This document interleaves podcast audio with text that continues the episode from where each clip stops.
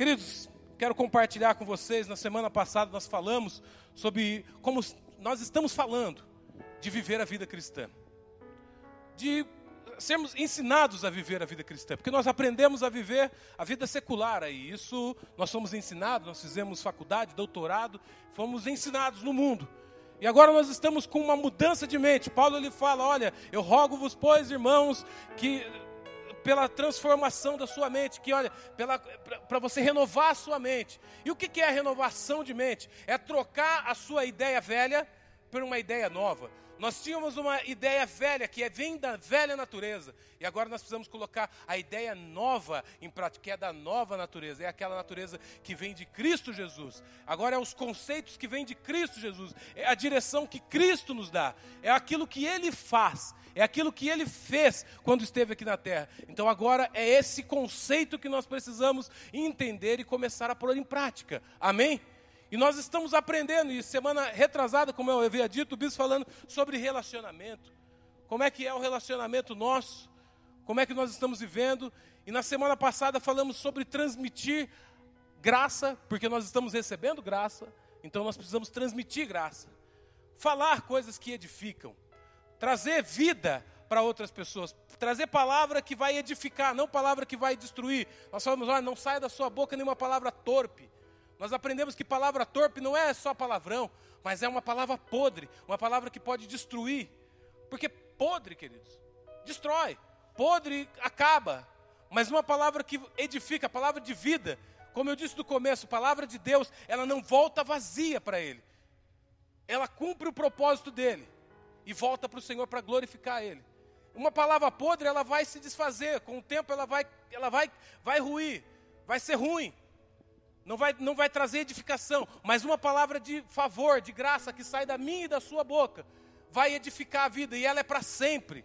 Ela é porque ela é para sempre, porque ela volta para Deus, para glorificar a Deus. Hoje nós somos agentes aqui de Deus aqui na terra.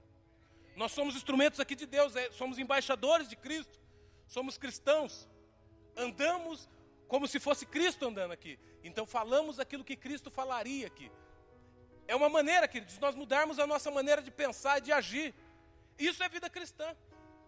Isso é a vida cristã. Agora é para nós, nós precisamos entender isso, começar a aplicar isso, começar a colocar em prática. Mas muitas vezes o que acontece é de nós termos medo de viver essa vida cristã.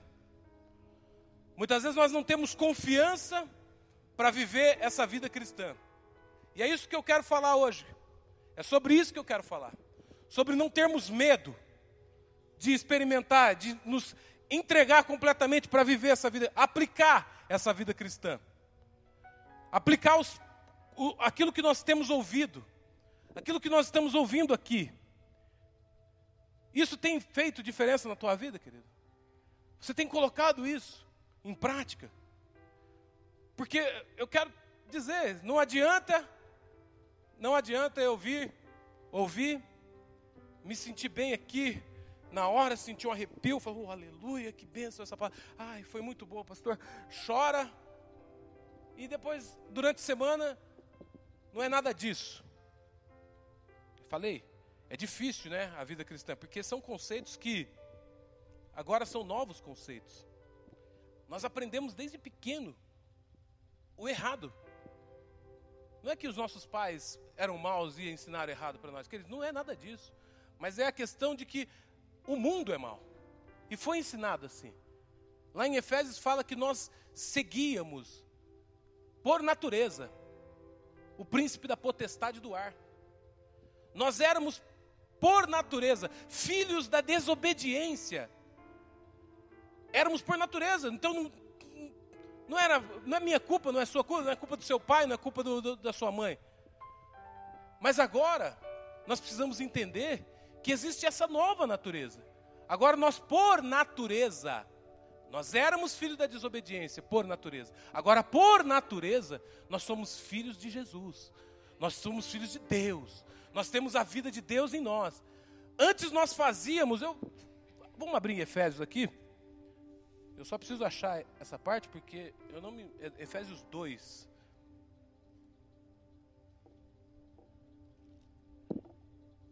Olha só, Efésios 2, versículo 1. Vocês estavam mortos em suas transgressões e pecados, nos quais costumavam viver quando seguiam a presente ordem deste mundo. Olha que interessante esse versículo. Nós estávamos acostumados a viver desse jeito e nós seguíamos uma presente ordem. Existia uma ordem do príncipe da potestade do ar, Satanás. Ele existia uma ordem falando assim: olha, é assim que tem que ser. Por mais que você pensasse, eu faço o que eu quero da minha vida, coitado de você. Coitado de você, você não faz nada, que, que quer nada. Agora, com Jesus, você tem o livre-arbítrio. Mas no, no mundo, você era escravo. Escravo não manda em nada. Escravo faz aquilo que é mandado. Então você seguia uma ordem, você seguia uma ordem. Então isso não era porque você queria. Você achava que estava fazendo as coisas, porque, mas agora mudou. Agora nós temos uma nova natureza dentro de nós. Ela, ela nos dá a opção, queridos.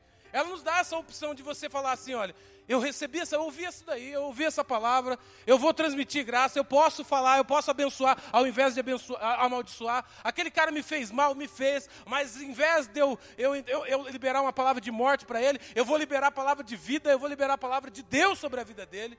Eu posso, eu decido isso hoje. Eu tenho poder de decisão na minha vida hoje, está na minha mão. Por quê? Porque Jesus agora habita em mim, Ele me dá forças para me poder fazer isso. É Ele que nos dá. Então agora nós temos essa natureza e nós podemos viver isso. Só que nós temos muitas vezes medos de experimentar isso. Medos de confiar completamente, mas o que vai acontecer?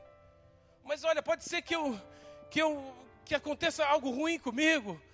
Olha, pode ser que eu, e no começo pode ser que as coisas não estejam indo tão bem, você libera, de repente você abençoa, a pessoa fez mal para você e, e aquela pessoa vai bem e você começa a ir mal. As coisas começam a ficar ruim para você e você fica pensando, e agora? Mas querido, quero te falar uma coisa. Você está debaixo do favor de Deus. Você sabe o que é o favor de Deus? É, é, é, é graça sobre graça. Lá em João fala, olha, primeiro teve a lei, mas agora tem Jesus, que quer dizer a plenitude, graça sobre graça. Nós temos graça sobre graça. O que é isso? É favor sobre favor. É favor sobre favor. É aquilo que eu não mereço sobre aquilo que eu não mereço. Mas nós precisamos entender isso. Tirar a, a velha mentalidade da cabeça de achar que eu não posso, que eu não mereço. Tira. Hoje é dia. Eu estava conversando com o Alessandro ontem, o Alessandro do Som. Nós fomos buscar umas peças ali no Luizão né, para arrumar. E nós estávamos conversando. Eu fui convidado para pregar na igreja de um amigo meu, de um pastor amigo meu, lá em Itatiba. E ele é um pastor muito rígido. Ele anda muito. Olha, é assim e pronto, acabou. Eu, eu era desse, desse jeito também. Porque eu tinha parado de. Parei de usar droga, parei de beber, parei de fumar. Então, mas foi por, por, eu consegui, né? Então aquele que não conseguia é safado, sem vergonha. Tem que parar, porque a vida é, é assim. Era tudo olho por olho, dente por dente, lei. A lei está dizendo isso. E eu era desse jeito, e eu fui convidado para pregar lá. E eu vou. É, mês que vem agora, era para ser agora em janeiro. É agora, agora é em fevereiro, não, é esse mês já. Eu já estou achando que. Olha, eu vi esses dias atrás uma postagem, é. Toma aí, janeiro. Fevereiro já meteu 11 dias de uma rápido, rápido demais, colocou o inverno, já passou o outono e já trouxe o inverno para nós aí, ó, janeiro. Você ficou aí demorando para passar. É, foi é muito interessante. Já está rápido mesmo fevereiro, né? Já estamos acabando o mês já. Eu vou, vou para lá então. E essa igreja, ela, é, ele é muito assim. Eu falei, o Alessandro, eu, eu falei, eu vou pregar. Eu, quem sabe o que eu vou pregar lá? Ele, ah, o quê? Eu falei, eu vou pregar graça. Ele me chamou para pregar, então eu creio que é Deus que falou para mim lá para mostrar algo para eles também. Então eu vou levar aquilo que eu tenho aprendido aqui aquilo que tem sido ensinado. Eu não posso levar outro evangelho. A Bíblia mesmo fala que, olha, pode ser um anjo do céu que desça trazer um outro evangelho que seja amaldiçoado. Que não seja esse evangelho. Qual é o evangelho? Da boa notícia. Que você foi perdoado. Que você é amado. Que você está debaixo do favor de Deus. É esse é o evangelho que eu preciso levar. É esse é o evangelho que eu preciso levar. Eu não tenho delongas nele. É isso e pronto, acabou. Ah, mas o cara ainda fuma, e daí? Ele vai largar disso daí em breve, e se não largar também a Bíblia fala que aquele que começou a boa obra em vós é fiel para completá-la até o dia que Cristo voltar aqui, amém? É até o dia que Cristo voltar. A minha luta talvez é, seja com o cigarro, a sua qual que é? Eu não sei, talvez você venceu uma luta aí com o cigarro, com a bebida, e qual as outras lutas que você está vivendo? Pode, saiba de uma coisa, viu? Existe obra ainda para ser feita na tua vida. Não acabou não, está completa no teu espírito. Existem três aspectos aqui da salvação que você precisa entender: passado, presente e futuro. No passado você já foi salvo, porque imediatamente quando você recebe a Cristo você já foi salvo, passado. Agora o presente é você aqui, ó, na sua na sua carne aqui, na sua alma. Você tem que se transformando, renovando a mente. Presente todos os dias. Você aprende hoje, coloca em prática, é presente. E no futuro? Futuro é o corpo glorificado que você vai receber. Semeia-se esse corpo corruptível e colhe um corpo incorruptível. Aí está lá o corpo igual de Jesus, atravessa a parede. Isso daí é, um, é uma outra história, amém, queridos? Isso daí vai, vai chegar uma hora que a gente vai ouvir sobre isso também. Mas é isso, esses três aspectos nós precisamos entender. Então tem luta na tua vida que talvez você ainda não venceu. Por que está apontando o dedo para o irmão? Por que está liberando? Então eu tenho que levar a palavra de vida. Eu preciso levar aquilo que o Senhor Jesus me ensinou a levar. Ele falou para nós que nós temos que transmitir graça por onde nós formos. E eu quero transmitir essa palavra de graça sobre a tua vida também hoje, em nome de Jesus. Não tenha medo, querido, de viver a vida cristã. Você está debaixo do favor de Deus.